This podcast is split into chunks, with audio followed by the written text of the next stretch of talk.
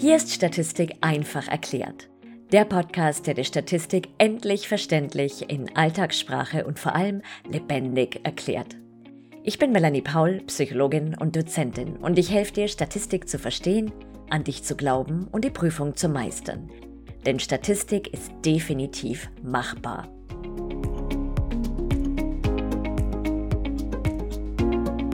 In dieser Folge bekommst du das rundum sorglos Paket zum Thema Skalenniveaus.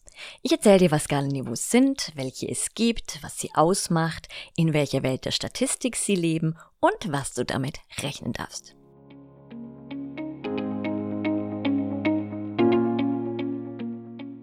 Gute Nachrichten. Ich habe das Buch für dich, auf das du immer gewartet hast. Das Buch, von dem du träumst. Das Buch, mit dem du endlich die schließende Statistik verstehst und dich fit für die Prüfung fühlst. Gut ein Kilo Statistikglück auf wunderbar farbigen 492 Seiten. Das Buch, mit dem schlaflose Nächte und Zittern vor der nächsten Klausur ein Ende haben.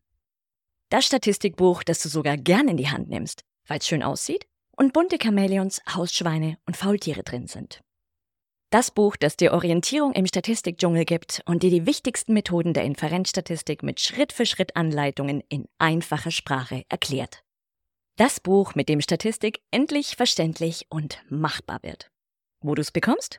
Auf Amazon. Als Printbuch und E-Book. Daher, geh gleich zu Amazon und schnapp dir Schließende Statistik einfach erklärt. Von Null auf Statistikprofi mit Schritt-für-Schritt-Anleitungen das Kochbuch für die wichtigsten Methoden der Inferenzstatistik. Den Link dazu findest du in den Show Notes.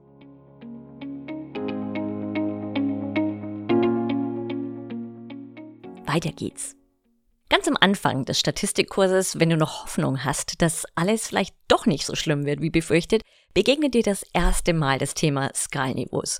Und du denkst dir vielleicht, naja, also irgendwie ganz nett, aber nicht so wichtig aber weit gefehlt, wie sich bald herausstellt, denn mit zunehmendem Lernfortschritt begingen dir immer wieder Begriffe wie dies ist ein Verfahren für intervallskalierte Daten oder die Variable muss Ordinalskalenniveau haben und so weiter. Auch beim Anlegen der Variablen in SPSS sollte am Ende jeder Zeile einer neu definierten Variablen das Skalen- oder Messniveau eingestellt werden. Spätestens jetzt denkst du dir wahrscheinlich, hätte ich mir das doch mal besser angeschaut und kramst deine Unterlagen hervor. Aber jetzt die gute Nachricht ist, kannst du dir sparen, ich habe hier alles Wesentliche für dich zusammengestellt und nun geht's los. Worum geht's bei den Skalenniveaus? Jede Variable, die du erhebst, wird einem bestimmten Skalenniveau zugeordnet. Also es sind sozusagen wie Schubläden, in die du deine jeweiligen Variablen, wie zum Beispiel Geschlecht und Alter und Reaktionszeit und Neugier und Mitgefühl und so weiter stecken kannst. Wenn du weißt, in welcher Schublade sozusagen deine Variablen liegen oder zu welcher Schublade die gehören, dann weißt du auch, was du mit dieser Variable rechnen darfst. Das bedeutet, wenn du weißt, zu welchem Sky-Niveau deine jeweiligen Variablen oder untersuchten Merkmale gehören, weißt du auch, welche Methoden du verwenden darfst und welche nicht. Also im Sinne von sag mir dein Skalenniveau und ich sage dir, was darfst du rechnen. Insgesamt gibt es fünf Skalenniveaus, wobei in manchen Büchern nur vier angegeben sind. Es gibt aber tatsächlich fünf, nämlich die Nominalskala, Ordinalskala, Intervallskala, Verhältnis und zu guter Letzt Absolutskala. Diese Skalen bauen aufeinander auf. Das bedeutet, die Nominalskala ist die schlichteste sozusagen und dann werden diese Skalen immer etwas komplexer und jede nachfolgende Skala enthält gewissermaßen die vorangehende. Du kannst dir das auch jetzt nicht nur wie Schubladen, sondern wie ein Haus mit verschiedenen Stockwerken vorstellen. Wenn du dir vorstellst, das Haus hat ein Erdgeschoss, das ist so die Basis. Das könnte die Nominalskala sein. Das erste Obergeschoss ist dann die Ordinalskala. Das zweite Obergeschoss ist dann die Intervallskala, das dritte die Verhältnisskala und im vierten Obergeschoss wohnt die Absolutskala. In welche Welt der Statistik gehören die Skalenniveaus? Die Skalenniveaus gehören zu, quasi zum Basecamp, zum Grundwissen, das du brauchst, um dich mutig und tapfer in den statistischen Dschungel zu wagen. Das heißt, das ist absolutes Grundwissen, das tatsächlich für die gesamte Statistik, also auch für die Inferenzstatistik relevant ist, wenn es um die Auswahl der richtigen Methoden geht. Das sollte also immer vorhanden sein. Das heißt, wenn ich zu dir komme nachts um drei und dich wecke und sage, auf welchem Skalenniveau liegt der Bildungsstand, dann soll sofort kommen, Ordinalskala. Ungefähr so. Ja, also sollte sitzen, ansonsten wird es schwierig. Starten wir mit der Nominalskala. Bei der Nominalskala geht es um Variablen, die einfach in Kategorien oder Klassen eingeteilt werden können, ohne dass die in irgendeiner Weise in eine Rangfolge gebracht werden können. Also da ist nichts irgendwie höher oder tiefer oder schlechter oder besser oder so weiter, sondern das sind einfach Variablen, die diskret sind, qualitativ, da kann man auch kein Ausmaß angeben. Also Beispiele sind Geschlecht, Studienfach, Familienstand, gewählte Partei, Religionszugehörigkeit, Schokoladensorten, Nationalität, Haarfarbe, psychische Erkrankungen und so weiter. Hier kann ich also jetzt nicht sagen, wie zum Beispiel beim Geschlecht, jemand ist sehr Mann, also sehr männlich oder sehr Frau, sondern es ist einfach, es gibt Mann oder es gibt Frau oder natürlich noch andere Ausprägungen. Aber wenn wir das jetzt mal oldschool nehmen, und das ist typisch für die Nominalskala. Das bedeutet, es gibt entweder das eine oder es gibt das andere, aber es gibt nicht irgendwie Zwischenstufen oder Nachkommastellen oder Tierarten beispielsweise. Also du hast entweder den Katter oder den Walhai oder die Amöbe. Und dazwischen gibt es nichts. Ja, da gibt es keinerlei Übergänge. Also Katter, 2, 3 hin zum Walhai oder so. Also das gibt's einfach nicht. Entweder das eine oder das andere. Merkt ihr auch, wie wenn dazwischen ein Loch wäre. Nur das oder das andere. Und ich kann jetzt nicht sagen, der Walhai ist besser als die Amöbe. Oder der Cutter ist besser als der Walhai oder ähnliches, sondern es gibt entweder das eine oder das andere. Und Variablen, die zur Nominalskala gehören, sind diskret. Es gibt also keine Zwischenstufen. Das ist das, was ich gerade mit dem Loch dazwischen meinte. Keine Nachkommastellen möglich. Sie sind qualitativ und in Kategorien einteilbar. Was darfst du mit nominal skalierten Variablen rechnen?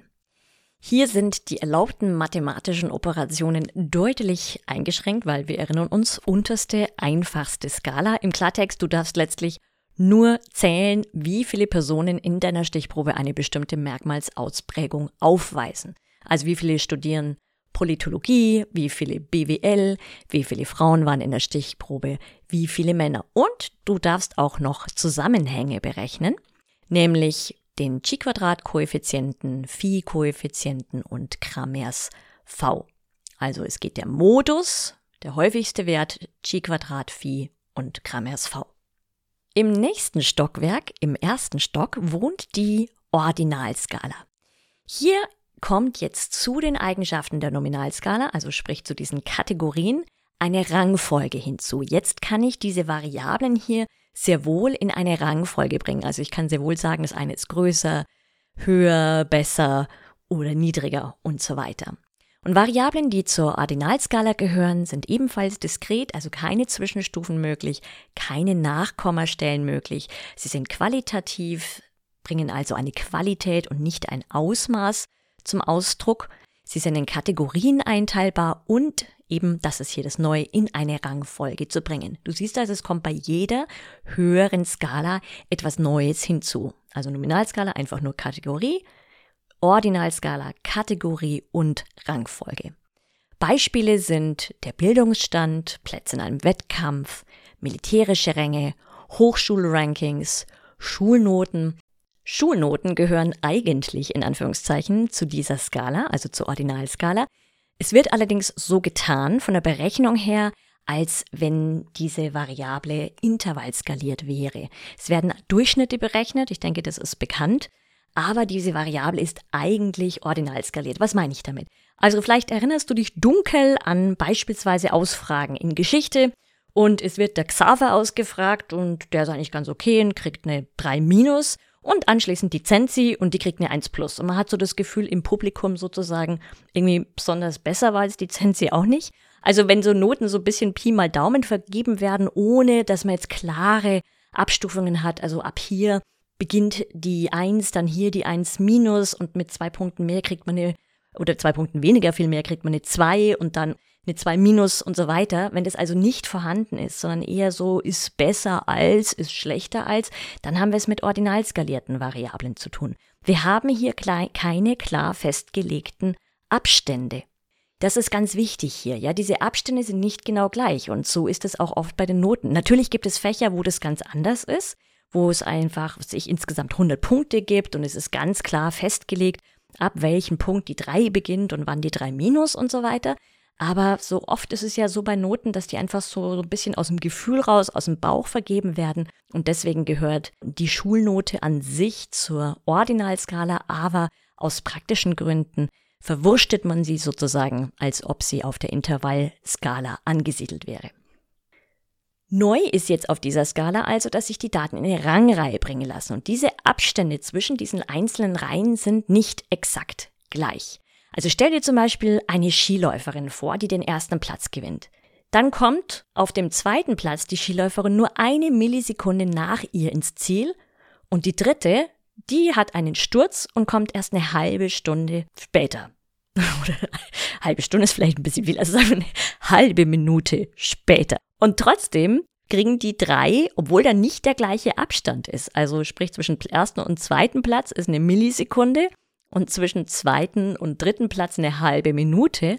Und dennoch bekommen die Plätze eins, zwei und drei. Oder Beispiel Schulabschlüsse. Also wir haben keinen Schulabschluss, Hauptschulabschluss, Realschule, Fachabitur und Abitur. Wir haben eine ganz klare Rang Rangfolge mit Abitur, logischerweise das höchste, aber man kann jetzt nicht sagen, dass die Abstände überall gleich sind.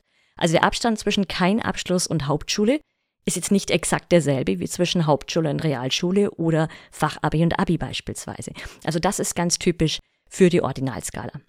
Welche Methoden bzw. Kennwerte können wir rechnen? Wir dürfen, wie auch schon auf der Nominalskala, den Modus, den häufigsten Wert rechnen. Dann den Median, das ist der Zentralwert, der eine nach Größe geordnete Datenreihe in zwei Hälften teilt. Wir dürfen den Boxplot malen, pinseln. Bei den Zusammenhängen können wir den Rangkorrelationskoeffizient nach Spearman rechnen, Kendalls Tau und wir können für Unterschiedshypothesen von Mittelwerten den U-Test und den Wilcoxon-Test rechnen. An dieser Stelle, nach der Ordinalskala, kannst du dir jetzt eine Grenze vorstellen. Sagen wir eine dickere Wand zwischen ersten Stock und zweiten Stock. Denn Variablen auf der Nominalskala und Ordinalskala sind gewöhnlich diskret, qualitativ und diese Variablen werden auch kategoriale Variablen genannt. Und sobald wir uns dann ins zweite Stockwerk bewegen, zur Intervallskala hin, begeben wir uns jetzt in einen ganz anderen Bereich rein. Hier haben wir jetzt metrische Variablen, stetige Variablen. Also stetig bedeutet, dass es jetzt unendlich viele Zwischenstufen zwischen den einzelnen Ausprägungen gibt. Und wir haben es jetzt also nicht mehr mit qualitativen sondern mit quantitativen Variablen zu tun. Und die nachfolgenden Skalen Intervall, Verhältnis und Absolutskala werden metrische Skalen genannt. Oder es gibt auch den Überbegriff Kardinalskala, wohlgemerkt im Singular, also die Kardinalskala.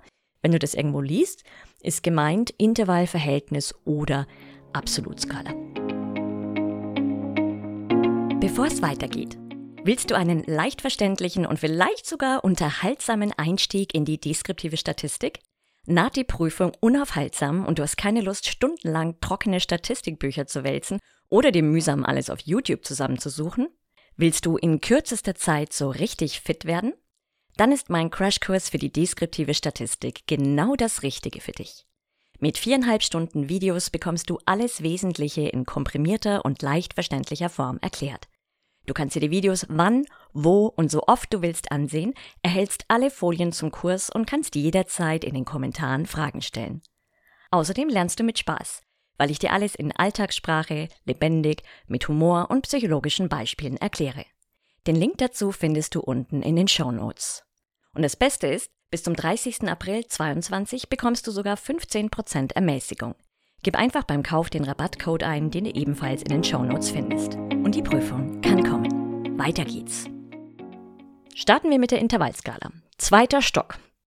Variablen, die zur Intervallskala gehören, sind gewöhnlich, also es gibt natürlich wie üblich in der Statistik Ausnahmen, stetig, also es gibt unendlich viele Zwischenstufen potenziell, wenn man nur genau genug misst, also beispielsweise zwischen zwei Ausprägungen der Empathie sind potenziell unendlich viele Zwischenstufen möglich oder bei der Größe beispielsweise, ja. Also wenn in deinem Pass 172 Zentimeter steht, dann ist deine Größe ziemlich sicher nicht exakt 172 Zentimeter, sondern zum Beispiel 172,4516307 und so weiter ad infinitum, wenn man nur sehr, sehr, sehr genau messen würde. Also merk dir einfach, bei stetigen Variablen könntest du, wenn du nur genau genug misst, unendlich viele Nachkommastellen anfügen. Kommen wir nochmal zurück. Eigenschaften der Intervallskala. Stetig, quantitativ. Wir können natürlich auch in Kategorien einteilen. Man kann die Variablen in eine Rangfolge bringen. Und das Neue zu dem anderen ist jetzt, dass diese Abstände zwischen den einzelnen Merkmalsausprägungen immer gleich sind. Das hatten wir vorher nicht, ja. Denk an die Skiläuferinnen. Da gab es unterschiedliche Abstände zwischen ersten, zweiten und dritten Platz oder bei den Bildungsständen. Aber hier sind die immer gleich. Beispiele sind zum Beispiel sind der IQ. Ich habe also den gleichen Abstand zwischen 89 und 90 IQ-Punkten wie zwischen 101 und 102 oder 143 und 144. Gleiche Abstände. Das ist hier abgesehen davon, dass wir uns in der metrischen stetigen Welt befinden, das absolut Neue. Beispiele für diese Skala sind die Temperatur in Grad Celsius wohlgemerkt und alle psychologischen Konstrukte. Also bitte hinter die feinen Löffelchen schreiben. Alle psychologischen Konstrukte, also wie Geduld, Fremdenfeindlichkeit, Präsentismus, Autoritätsgehorsam, Empathie, Durchhaltevermögen, Resilienz und so weiter. All diese psychologischen Konstrukte sind Intervall skaliert. Und das ist die am häufigsten verwendete Skala in der Psychologie. Ab dieser Skala, also ab Intervall und Verhältnis und Absolutskala, darfst du alles rechnen. Das ist das Tolle hier, ja?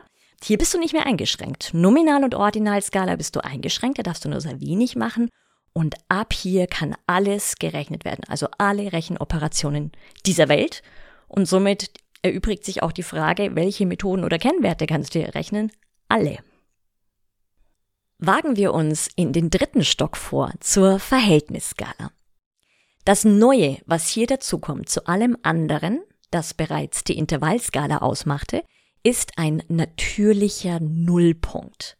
Hier gibt es also einen natürlich vorhandenen Nullpunkt, wie zum Beispiel das Gewicht. Ja, da gibt's niemanden, vermutlich, ich glaube, du kennst auch niemanden, der oder die minus 3,6 Kilo leicht ist. Du wirst auch niemanden kennen, der oder die minus 2,8 Kilometer klein ist. Also hier ist bei Null Ende Gelände sozusagen, natürlicherweise. Und Beispiele dafür sind, wie schon genannt gerade, das Gewicht, die Körpergröße, das Alter, das Einkommen, die Reaktionsgeschwindigkeit und die Kelvin-Temperaturskala. Da gibt es einen natürlichen Nullpunkt bei minus 273 Grad. Die Verhältnisskala kommt in der Psychologie eher selten zum Einsatz, häufig nur in Form der Reaktionsgeschwindigkeit. Und was die Berechnung anbelangt, ist es das gleiche wie bei der Intervallskala. Wir dürfen alles rechnen und somit auch alle Kennwerte und Methoden. Die letzte Skala ist die Absolutskala im vierten Stock. Hier ist alles vorhanden, was wir bis jetzt auch hatten und was dazu kommt, ist eine natürliche Einheit. Das bedeutet, dass Variablen, die zur Absolutskala gehören, gewöhnlich, also bis auf Ausnahmen, stetig sind. Hier übrigens streiten sich die Geister. In manchen Lehrbüchern wird das auch als diskret angegeben. Also es ist entweder eine diskrete oder eine stetige Variable. Sie ist auf jeden Fall quantitativ, in Kategorien einteilbar, in eine Rangfolge zu bringen. Es gibt gleiche Abstände zwischen den Merkmalsausprägungen, einen natürlichen Nullpunkt und die natürliche Einheit. Das kannst du dir ganz einfach so merken, dass du immer sagen kannst Anzahl an.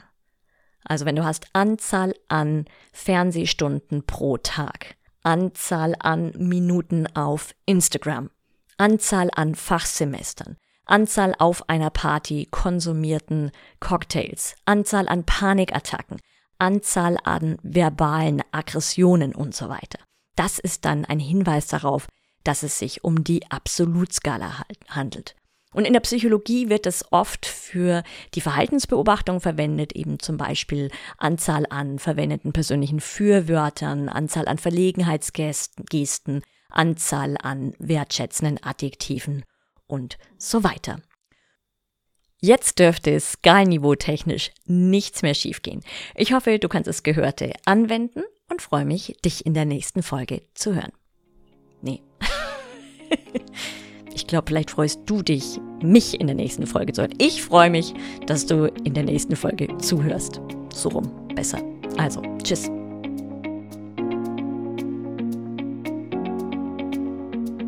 Vielen Dank fürs Zuhören. Wenn dir der Podcast gefallen hat, freue ich mich sehr, wenn du ihn abonnierst und eine Bewertung hinterlässt. Lass mich bitte auch wissen, was der größte Aha-Moment für dich war, was dir besonders gefallen hat und welche Themen dich interessieren würden. Und wenn du einen einfachen und verständlichen Einstieg in die schließende Statistik willst, dann schnapp dir meinen gratis Mini-Videokurs Inferenzstatistik Quick and Dirty.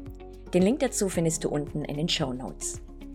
Jetzt wünsche ich dir noch einen ganz schönen Tag und vergiss nicht, Statistik ist definitiv machbar.